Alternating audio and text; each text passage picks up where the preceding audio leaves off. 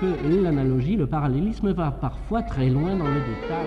La musique classique est au-delà. C'est l'heure métaclassique avec David Christoffel. Au moment de présenter sa symphonie fantastique au public, le compositeur Hector Berlioz a multiplié les programmes en faisant distribuer aux auditeurs une histoire d'amour qui était censée être un peu la sienne, mais surtout celle de sa symphonie. Et si il mettait beaucoup d'insistance à mettre ce texte dans les mains de tous ceux qui s'apprêtaient à découvrir son œuvre, il insistait aussi pour dire que ce texte n'était qu'un prétexte et que l'important était exclusivement dans la musique. Si on devait rapporter ça aujourd'hui, ce serait comme un artiste qui ferait lui-même des actions de médiation pour bien dire que l'important ne peut pas être dans la médiation elle-même. Berlioz est mort en 1869, l'année 2019 est donc le 150e anniversaire de sa mort, ce qui ne veut pas dire que tout le monde est en tout point d'accord sur l'importance de Berlioz et sur ce qui était vraiment important aux yeux de Berlioz. Pour en parler, Métaclassique reçoit Bruno Messina, le directeur artistique du festival Berlioz à la Côte-Saint-André, la ville natale de Berlioz, et auteur de la monographie Berlioz, publiée aux éditions Actes Sud.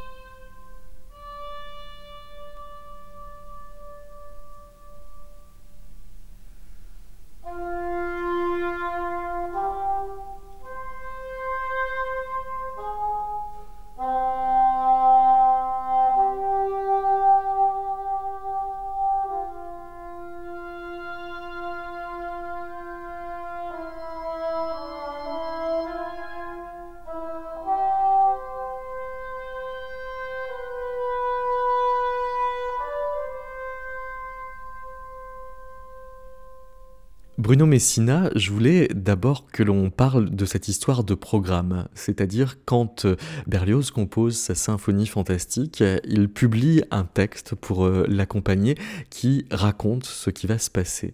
Est-ce que ça fait de Berlioz le premier grand médiateur de l'histoire de la musique? Ah, c'est intéressant de poser la question comme ça. En effet, oui, on peut le dire. Vous avez raison. C'est une, en tout cas, c'est une chose tout à fait étonnante dans, l'histoire de la musique et qui euh, désormais a fait, des petits, euh, parce que parfois on aurait quelquefois presque trop de programmes. On aurait presque plus de programmes que de musique. Mais à ce moment-là, en tout cas, Berlioz invente quelque chose de tout à fait étonnant et, paradoxal à la fois, puisque euh, la musique de Berlioz reste de la musique pure. Ça, c'est une, étrangeté, c'est-à-dire qu'à la fois, il nous donne un texte, mais c'est pas un texte qui se colle exactement sur des images, c'est une sorte d'évocation, une sorte de possibilité offerte à, l'auditeur. La, musique pure, c'est la musique qui n'est pas réductible à quoi que ce soit de poétique, et c'est précisément 1830 l'âge d'or de ce qu'on appelle la musique pure ou absolue. Oui, euh, c'est pour ça que je vous dis ça, parce qu'il y a par exemple ce, paradoxe, c'est qu'à la fois il nous donne un programme euh, pour, et donc du texte pour la symphonie fantastique, et du texte dans la suite de la symphonie fantastique qui s'appelle Épisode de la vie d'un artiste, et donc la deuxième partie qui est l'Hélio, euh, qui, qui, nous ramène après avoir retravaillé sa symphonie à Rome en 1832. c'est une grande logorée, il y a énormément de textes, et le même Berlioz, quelques années plus tard, écrit Roméo et Juliette.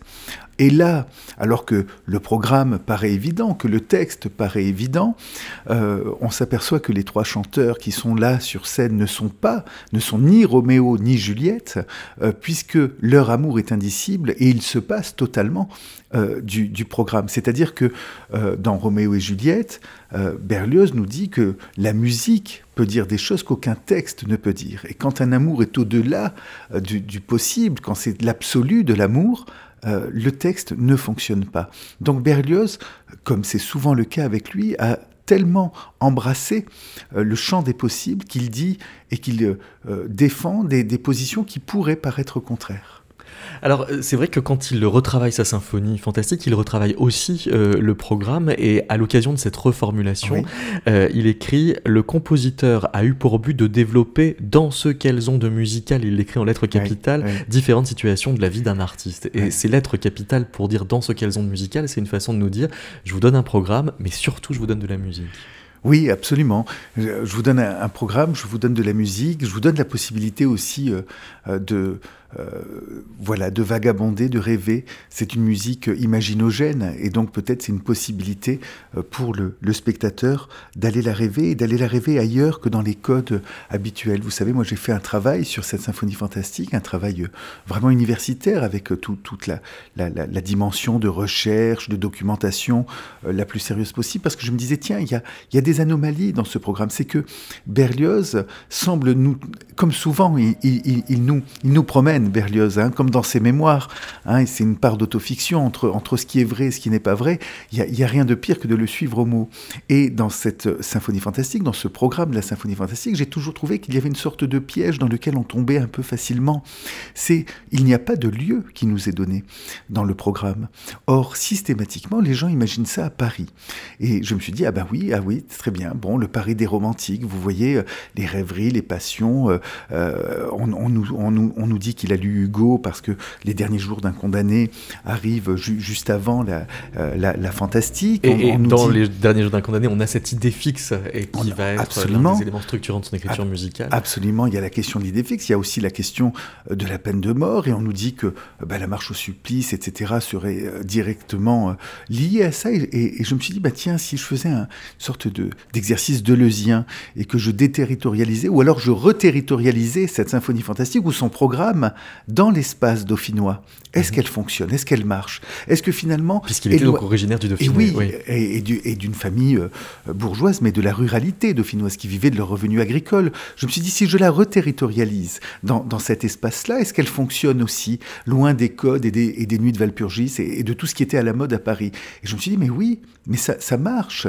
Vous voyez que, que ce soit Rêverie et Passion, c'est l'enfance de Berlioz et c'est Mélan, euh, où il tombe amoureux d'Estelle, par exemple, le bal. Moi, je veux bien que ce soit un très beau bal parisien, hein, de ces bals qu'on voit, euh, vous savez, chez Visconti, dans, dans, dans, voilà, dans ces, ces façons de, repenser le, le, le, 19e. Mais ce que nous dit Berlioz, en tout cas dans sa correspondance privée, dans ses lettres à ses sœurs, c'est qu'il s'ennuie terriblement dans les bals parisiens et qu'il regrette les bals de la campagne où on dansait, en effet, tous les week-ends dans, le Dauphiné. Ensuite, la scène au champ, ben, écoutez, il n'y a pas besoin d'être Marie-Antoinette. Lui, il la, il la connaissait, les, les, les champs, la ferme, il vivait de ces produits-là. Ensuite, il y a euh, cette marche au supplice. Et moi, je me dis, mais très, bien, mais là encore, si on est dans le souci du texte, si on est dans le souci du mot juste, le supplice, ça n'est pas l'actualité de Berlioz, ni Victor Hugo d'ailleurs, puisqu'on est bien après la Révolution et que ça a été aboli. Hein, c'est un des acquis révolutionnaires. On a cette fameuse guillotine euh, qui, est, venue régler euh, cette, cette, douloureuse question du supplice. Et je me dis, mais tiens, ce supplice, Berlioz utilise une référence qui renvoie à une période qui est pré-révolutionnaire, une période que lui-même n'a pas connue, mais par contre que son Dauphiné a connue. Parce que quand on est dans la chambre de Berlioz, qu'on regarde le paysage, il y a de l'autre côté de la plaine le village de Mandrin, grand bandit de l'histoire de France et dernier grand supplicié de, l'histoire de France.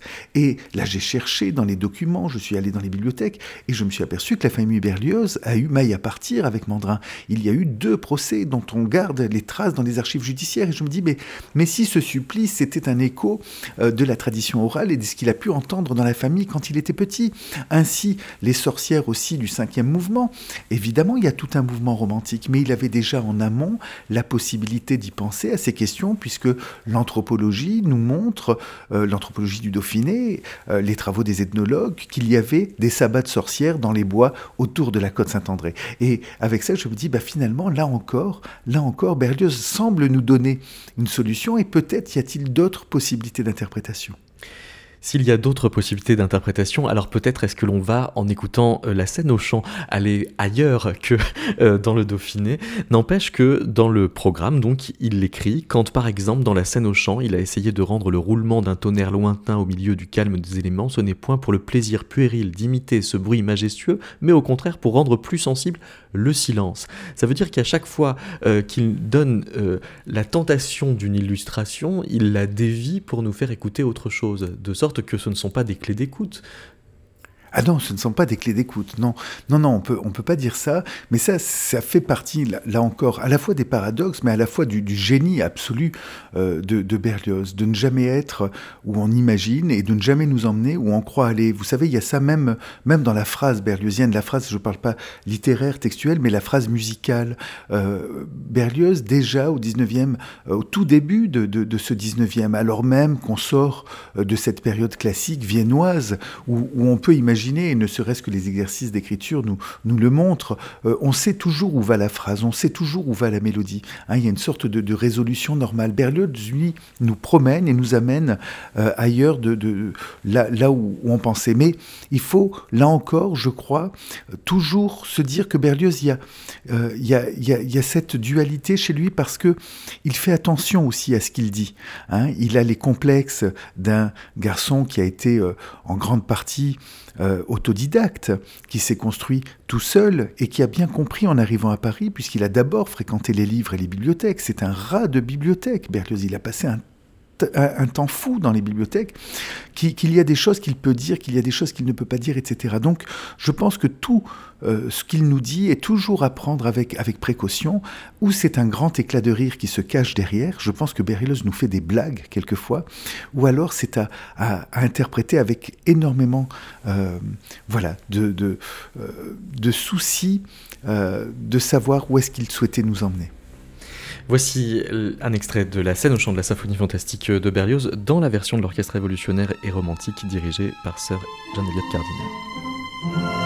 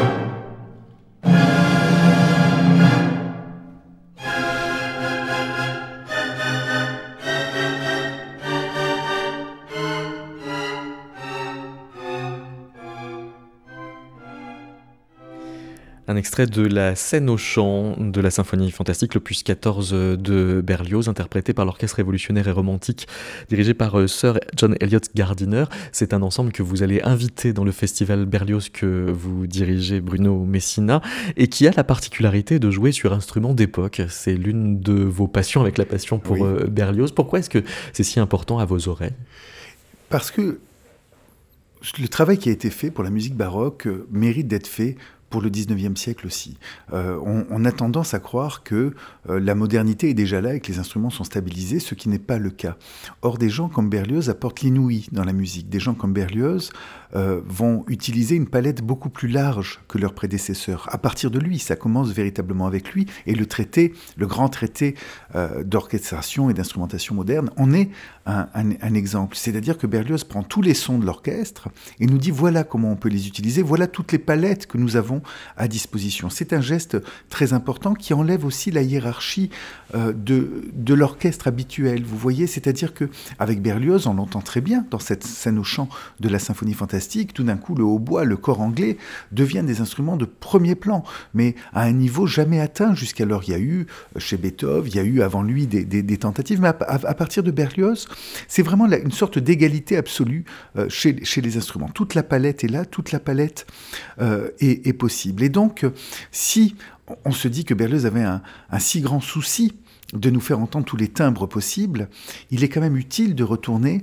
aux timbres qu'il avait à disposition. Vous voyez, quand euh, on, joue la symphonie fantastique au Festival Berlioz, alors je ne suis pas dogmatique, on a eu des versions sur instruments modernes, hein, on, fait des allers-retours, mais je trouve toujours fascinant le travail de John Elliott Gardiner ou, de François-Xavier Roth avec les avec l'orchestre Les Siècles qui viendra cette année. Jouer voilà, et qui vient depuis dix ans, depuis que j'y suis. c'est un compagnon de la première heure avec lequel on a monté ce jeune orchestre européen Hector Berlioz, qui est une académie sur instruments d'époque, de l'époque berliozienne.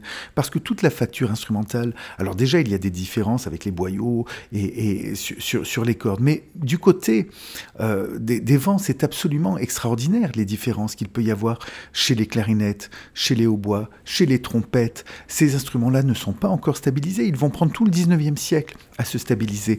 Et les sons des trombones de l'époque sont tout petits par rapport à la puissance des trombones aujourd'hui. Et donc les équilibres même de la musique telle qu'elle a été pensée par Berlioz sont bouleversés.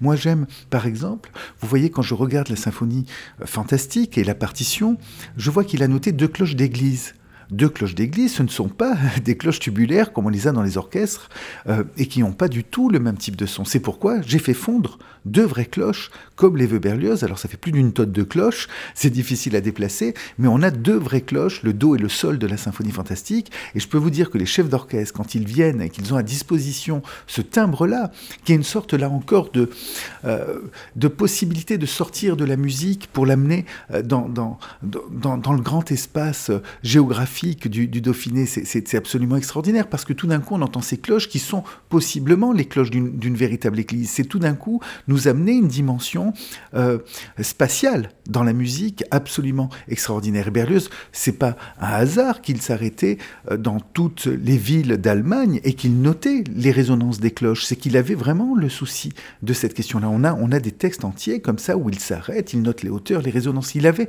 un souci de ce qu'on appellerait aujourd'hui le paysage sonore. Voilà.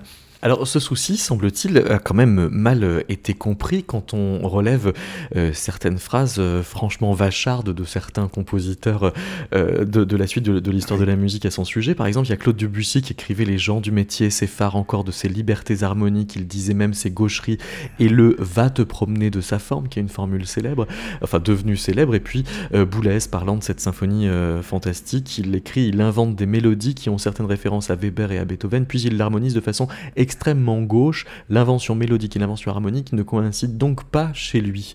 Pourquoi cette sévérité? Précisément parce qu'il était autodidacte? Je, pense que la France est un pays quand même très académique et, que même les, voilà, ceux, qui s'annoncent comme euh, l'avant-garde, etc., ont, toujours euh, été pris de leurs académismes, ont du mal à, découvrir les avant-gardes qui précèdent.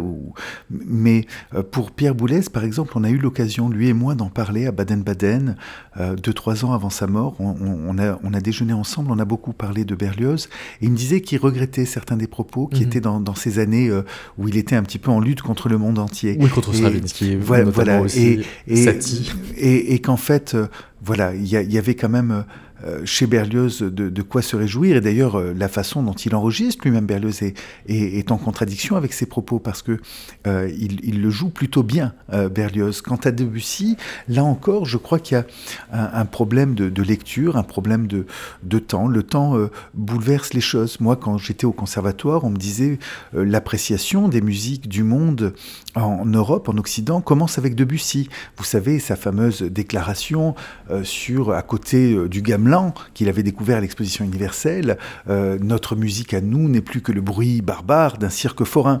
Euh, et, on dit ça commence avec Debussy. Regardez Berlioz 50 ans avant, le mal qui dit des Chinois. Et je me dis mais c'est exactement le contraire. Euh, allons voir les, textes de Berlioz et déjà posons-nous la question qui avant lui s'était arrêté devant un concert de musique chinoise ou indienne pour le noter, hein, pour en faire un relevé, pour en faire la critique? Le faisant, il nous dit déjà que c'est de la musique ce que personne n'avait fait avant lui. Donc c'est pas vrai, on peut pas retourner et opposer de, cette manière-là. Et après, euh, j'en ai parlé d'ailleurs avec des, musicologues spécialistes de l'Inde ou, de la Chine, on arrive à travers ces descriptions à, penser, même si elles sont, drôles, bien sûr ils se moquent, mais ils se moquent aussi des musiciens français à l'opéra ou, des Anglais ou des Allemands. Enfin, dès, qu'il est quelque part, il a, il a, quand même un grand rire. Berlioz et Saint-Saëns nous le dit. Hein. Berlioz était un homme très rieur, il faut pas oublier. Euh, c'est peut-être ce rire du désespoir, mais en tout cas c'était un homme rieur. Voilà, donc parfois on se trompe d'appréciation. Pour l'écriture, de la musique notamment, il y a aussi cette euh, déclaration, je crois que c'était Liszt qui disait euh, il prend l'harmonie, il la coupe en deux. Euh, il, y a, il, y a, beaucoup de choses comme ça où on nous parle des erreurs de Berlioz, et ce, dès dès son vivant, euh, avec des critiques qui l'aiment beaucoup et qui disent en même temps, paradoxalement, ah, s'il avait eu une autre éducation musicale, euh, voilà, la musique serait mieux écrite. Et, je tombe des nues quand je lis ça. Parce, que, c'est l'inverse, euh, précisément. On, lit par exemple dans la musique classique pour les nuls cette phrase S'il est passé à la postérité, c'est en grande partie parce qu'il a changé les règles, tout simplement en les ignorant. donc c'est vraiment une façon de, renvoyer la prétendue gaucherie à ce qui serait un prétendu défaut de, de formation. Alors que ce que vous dites notamment dans le livre que vous avez fait paraître qui s'intitule tout simplement Berlioz chez, Actes Sud pour euh, le 150e anniversaire de, de sa mort, Bruno Messina. Ce que vous dites, c'est qu'il apprend, sauf qu'il apprend à sa façon, avec les livres notamment.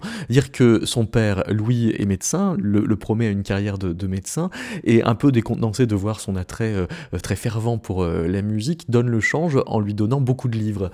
Et donc il va euh, avoir un rapport très livresque à la musique et à l'histoire de la musique. Ah oui, Berlioz lit énormément. Alors l'histoire de la musique, il l'apprend d'abord par, par les livres, avec en effet les encyclopédies, tout ce qui était sorti à l'époque et auquel il, il pouvait avoir accès, même si c'était une histoire de la musique très limitée par rapport à ce que l'on sait aujourd'hui. Hein. Il, y avait, très peu de connaissances de Bach au début du 19e siècle en France. Ce sont des choses qui arrivent plus tardivement. Les symphonies de Beethoven, il va les découvrir à Paris grâce au, concert euh, du conservatoire à partir de, de, la fin des années 20. Euh, donc c'est vraiment par les livres. Mais je suis convaincu, moi, qu'il n'y a pas de faute hein, chez Berlioz. C'est quelqu'un euh, d'abord qui, est extrêmement intelligent, qui est extrêmement cultivé, qui va faire des choix, qui va les assumer totalement euh, qui prenait trop de temps pour se critiquer lui-même, se remettre en question. Vous savez, ses œuvres sont une sorte de work in progress permanent. Entre la, version de la fantastique, il faut aller à la BNF, regarder les archives. Entre la version de la fantastique de 1830 et 1832, c'est énorme le travail que Berlioz a fait. C'est tout le temps en train de bouger. Regardez 18 ans entre les, les, huit scènes de Faust et la damnation de Faust, dans lesquelles on retrouve. Donc, euh, comment un homme qui a autant travaillé, qui a autant brûlé ses partitions, parce que dès qu'il n'était pas content, dès qu'il était malheureux, il, envoyait ça dans la cheminée.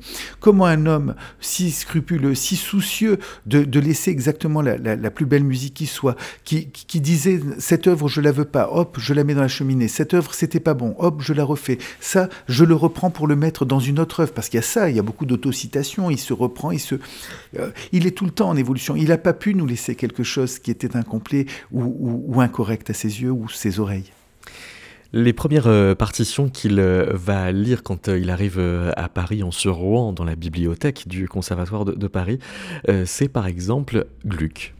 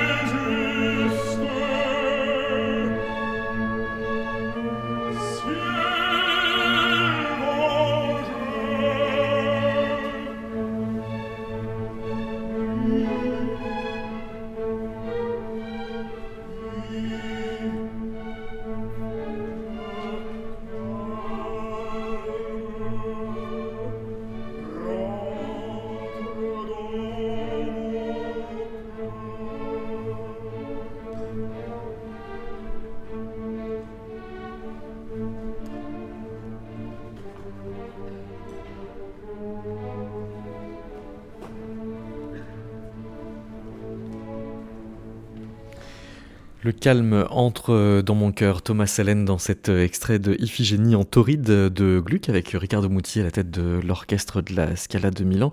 Bruno Messina, qu'est-ce que, à votre avis, Berlioz euh, peut trouver qui le touche tellement dans l'écriture de Gluck? Alors il y a, il y a vous voyez par exemple dans, l'extrait qu'on vient d'entendre cette façon d'étirer la phrase comme ça, de, mais vraiment avec une sorte de tension dramatique extrême où on est là, ah, où, est-ce que ça va, où est-ce que ça nous mène, etc. C'est quelque chose, c'est un procédé qu'on retrouvera chez Berlioz. Oui, parce que ça veut dire que la richesse harmonique prend la charge de l'avancée du propos. Oui, oui, absolument. C'est quelque chose qu'on retrouve. Euh, je ne parle pas de la thématique avec le bras vengeur ou ce genre de choses qui sont aussi très très berlioziennes parce qu'il euh, il va il va reprendre aussi ces, ces choses-là. Cette façon aussi d'avoir euh, euh, ce, ce, cet accompagnement rythmique, vous, on, entend, on entend en même temps cette, pulsation. Berlioz, on oublie aussi à quel point la question du rythme est importante chez lui. Et il y a déjà dans cet extrait de Gluck quelque chose que lui va pousser plus loin encore. Berlioz joue énormément des effets de contretemps. C'est un des, premiers, par exemple, dans, euh, dans, dans l'histoire comme ça de la musique symphonique orchestrale occidentale, où, on va trouver à ce point des, des, ruptures de temps, c'est-à-dire des, sortes de décalage entre ce qu'il y a en dessous et ce qu'il y a au-dessus. Hein. Donc ça, c'est des, des, choses très fortes. Et puis cet effet aussi spatial, là qu'on entend euh, chez Gluck, euh, où euh, finalement la voix disparaît, comme ça, il est, on, on, imagine le, le, personnage s'éloigner, on l'imagine disparaître. Ça, ce type de disparition est très fréquent aussi dans la musique de Berlioz. Cette façon de, de nous faire tourner, parfois on ne sait pas d'où vient la musique, elle est cachée, elle, arrive, ça s'en va. je, je parle dans le livre, vous savez, de peut-être ce rapport qu'il a eu dès l'enfance à la spatialisation du son, tout simplement parce qu'il n'avait pas un orchestre, il n'était pas dans, dans une sorte de rapport facial, frontal euh, à la musique, il avait tous les sons environnants, et il nous parle, lui d'ailleurs, de ses processions, par exemple, cette façon euh, qu'on avait de tourner les processions d'érogation autour du village, et, ce mouvement où la, voix arrive, s'en va, est très présente, euh, disparaît avec une sorte de tension, parce que ça continue, en fait. Vous voyez, il y a quelque chose qui, qui dans l'extrait qu'on vient d'entendre, et souvent chez Berlioz, c'est tout, tout est tenu, tout est, tout est, euh, tout est lié, ça avance. C'est là, c'est très dense en fait, c'est très très dense. Et puis, euh, ce qu'on entend aussi, c'est que les Troyens, c'est directement hérité de ça. Moi, j'ai toujours été surpris qu'on me dise, oh, oui, les Troyens, la démesure, la démesure. On, met tout Berlioz dans la démesure, ce qui est faux, c'est totalement faux. Euh, le Tédéum, peut-être, le Requiem, mais, mais, mais, mais, mais, mais l'enfance du Christ, certainement pas.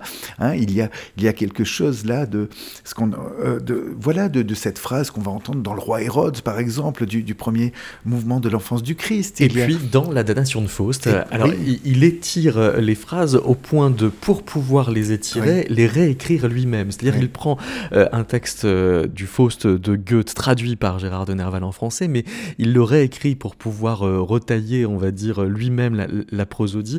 Et peut-être qu'avant de le commenter, on, on va l'écouter. Vous écoutez Métaclassique une émission de David Christoffel.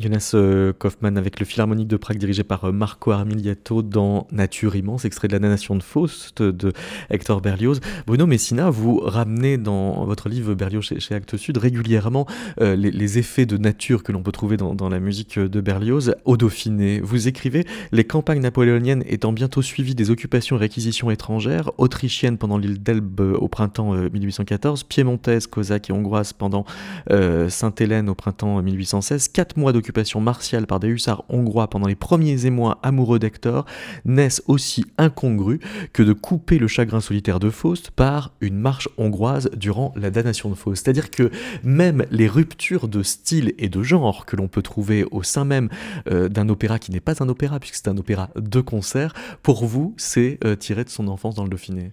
En tout cas, c'est une possibilité, je le donne comme une piste, mais euh, ce qui m'intéresse là, c'est que j'ai toujours entendu que la marche hongroise était une sorte d'anomalie qui avait été posée là comme une verrue, euh, tout simplement parce qu'il ne savait pas quoi en faire, il l'avait fait par ailleurs et il venait recycler. Et moi je dis là encore qu'il n'y a pas de hasard chez Berlioz, et que ce qu'il a fait, ce qu'il a construit, il l'a fait comme il l'a voulu, et, et c'est pas à nous de, juger. Mais qu'en tout cas, quand on regarde l'histoire, je me dis, ben c'est très étrange, mais cette rupture a déjà eu lieu, et personne nous en parle jamais, mais les hussards hongrois, il les a connus, il les a dans sa campagne au moment où il était amoureux d'Estelle. Donc je me dis, c'est quand même très étonnant quand on sait que Berlioz, très souvent, euh, les personnages de Berlioz euh, sont des, avatars de, lui-même. Hein, voilà, et, la plupart du temps, il y a une, possibilité euh, biographique dans, dans, son œuvre. Hein, quand on prend les nuits d'été, les six nuits d'été, quand on prend les textes qui ont été choisis, on se dit, mais là, le cœur balance entre Ariette et, Marie. Euh, c'est assez évident entre la Ariette qu'il perd, euh, par sa faute d'ailleurs, et, Marie qui, vient d'arriver, donc le printemps possible avec elle, et, la mort euh, d'Ariette. Quand on regarde Faust, on, se dit, mais là aussi, quel tourment pour Berlioz. Et qu'il a eu l'œuvre entre les mains, il a été bouleversé. Ce Faust ne l'a plus quitté, comme souvent d'ailleurs, hein, parce que Goethe non plus, il s'en sort plus, Gounod non plus ne s'en sort plus. Hein. Dès, qu'on joue avec le mythe de Faust, on, ne, s'en sort plus. Euh, mais il y a cette dimension. D'ailleurs, il n'a pas été très gentil avec de Nerval parce que euh, Gérard de Nerval aurait aimé travailler avec Berlioz, Et, Berlioz l'a aussi mal reçu que Goethe avait, avait mal reçu. Euh, Là aussi, ça doit être une sorte de filiation. Il écrit dans ses mémoires Une fois lancé, je fis les vers qui me manquaient au fur et à mesure que me venaient les idées musicales. Mmh, mmh. C'est rare dans l'histoire de la musique d'avoir une activité du texte et de la musique qui soit à ce point concomitant. Oui, c'est rare, euh, puisque la, la plupart du temps, ce sont deux choses qui viennent se coller Même quand l'un sur l'autre. Oui, ouais. oui, absolument, qui, qui sont faits dans des moments euh, distincts. Euh, mais ça dit bien que, que pour lui, le, le verbe euh, est aussi euh, de la musique. Hein, et, je crois qu'avec Berlioz, et c'est en ça qu'il est aussi infiniment moderne, euh, c'est qu'il nous dit, bien avant euh, John Cage, euh, qu'il faut apprécier un son pour un son. Euh, Berlioz nous dit ça, c'est-à-dire que tout est musique avec lui, et la façon, quelquefois, c'est vraiment une question qui peut se poser, par exemple, dans Béatrice et Bénédicte, où c'est très difficile, par exemple, de d'avoir le même chanteur pour faire le rôle parlé et le rôle chanté, parce que ça nécessiterait vraiment un comédien, et en même temps, il faut que si le chanteur est très fort, la plupart du temps, il joue mal, et si, on prend un bon comédien, il il sait pas chanter. Donc, euh, c'est- extrêmement compliqué. Or, euh, dans, cette pensée holistique euh, que Berlioz a euh, de la musique, je pense que le texte lui-même est musique. Vous insistez beaucoup sur le fait qu'il avait des problèmes d'estomac. Et vous faites euh, à ces problèmes de digestion une espèce de sort quasi euh, euh, programmatique, c'est-à-dire qu'il a du mal à digérer quoi? Son époque? Oui, sans doute son époque, sa situation, euh, ce qui ne s'appelait pas encore euh, des, des- complexes de classe ou tout ça, mais qui, euh, mais qui était déjà de, de cet ordre-là.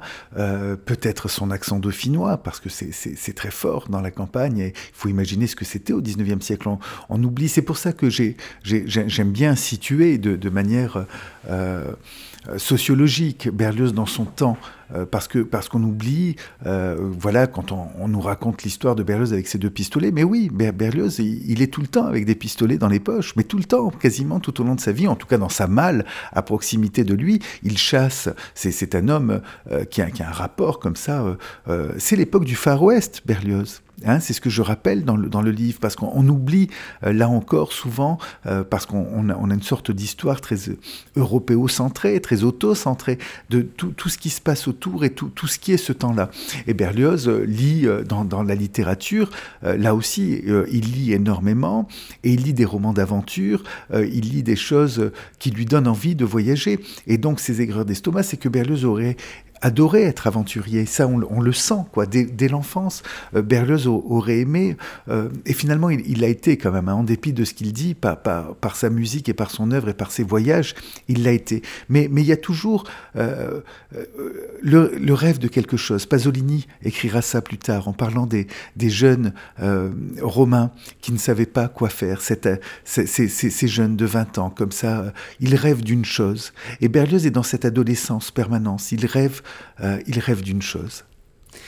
Le Far West, ça voulait dire donc d'être plutôt euh, en rapport d'hostilité avec euh, toutes les mondanités auxquelles il pouvait potentiellement être euh, convié.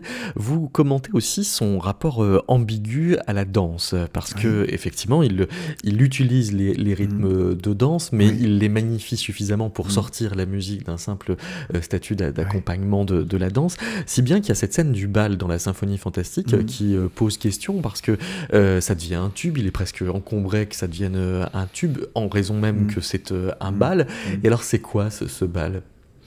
Alors ce bal, je ne sais pas exactement. Je sais que dans l'enfance, euh, il a un rapport à la danse, ça c'est sûr, c'est certain. On a, plus de preuves du rapport à la danse que du rapport à la musique, puisque dans, les, livres de contes du père, euh, on a ce professeur de danse qui a été invité. On sait aussi que dans les familles bourgeoises de, la campagne, comme la sienne, on se réunit le week-end pour danser dans les salons.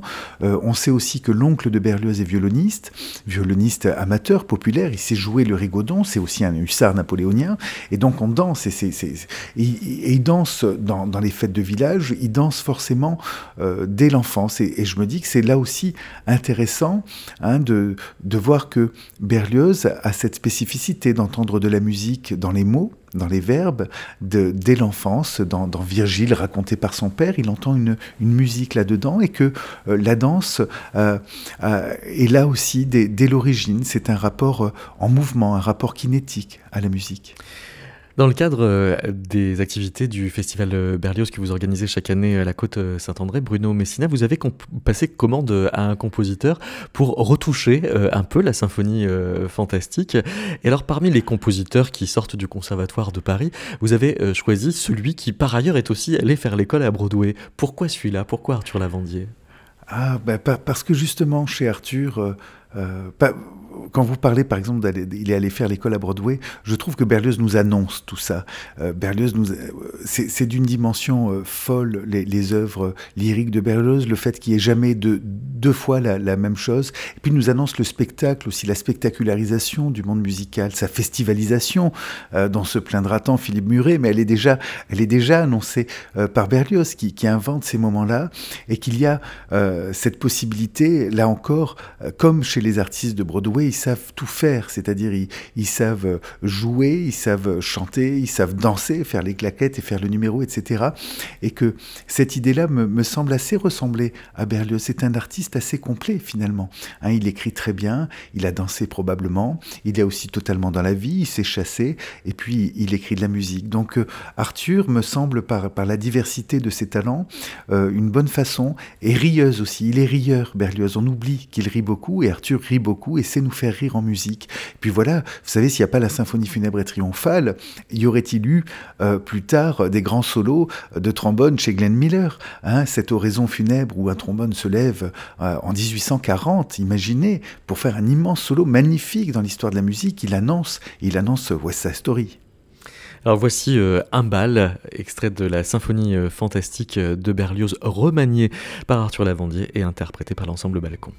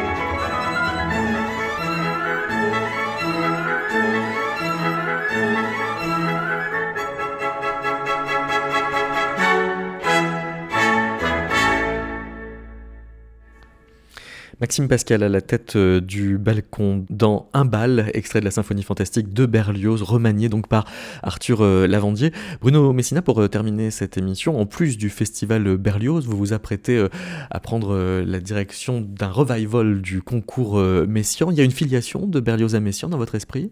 Alors oui, je crois qu'il y a une filiation. C'est marrant d'ailleurs parce que c'est le plus jeune en tout cas dans, l'histoire, par rapport à nous, euh, qui paraît le plus sage.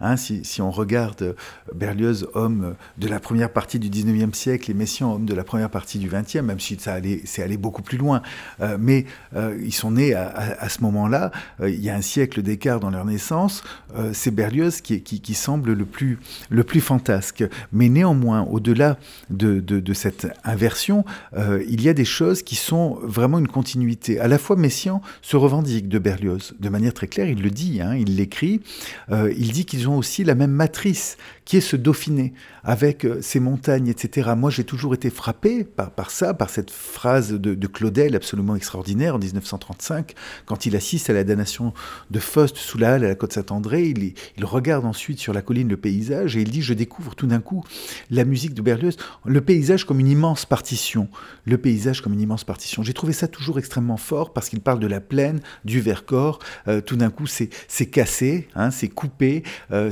et on peut transposer ça à la musique. Voilà, et Messiaen nous dit la même chose. Et puis Messiaen, c'est l'homme qui a fait des traités, comme Berlioz avait fait un traité euh, d'orchestration, lui il s'est posé la question des rythmes, il s'est posé la question des timbres, voilà, toutes ces questions-là qui sont une prolongation. Et à chaque fois des théorisations qui ne sont pas à l'endroit où l'académisme en était. Absolument, absolument, avec ce, décalage-là, et donc cette continuité du, du traité d'instrumentation, et on le voit dans les grandes symphonies, dans les grandes formes dont on ne sait pas toujours quoi faire encore aujourd'hui, euh, Berlioz était créé la, même situation. Hein, c'est-à-dire on ne savait pas exactement comment, par quel bout prendre cette musique-là. On, a euh, cette chose-là, et avec Messiaen qui est, qui, est, très très forte. Et donc euh, je pense qu'il y a vraiment une, une, continuité, il y a vraiment aussi à découvrir ou redécouvrir Messiaen comme on est en train de le faire de Berlioz. Qu'est-ce que 150 euh, ans après euh, sa, naissance, il nous reste euh, à prendre comme leçon de, Berlioz? En quoi la vie musicale d'aujourd'hui n'est-elle pas assez berliozienne à votre goût?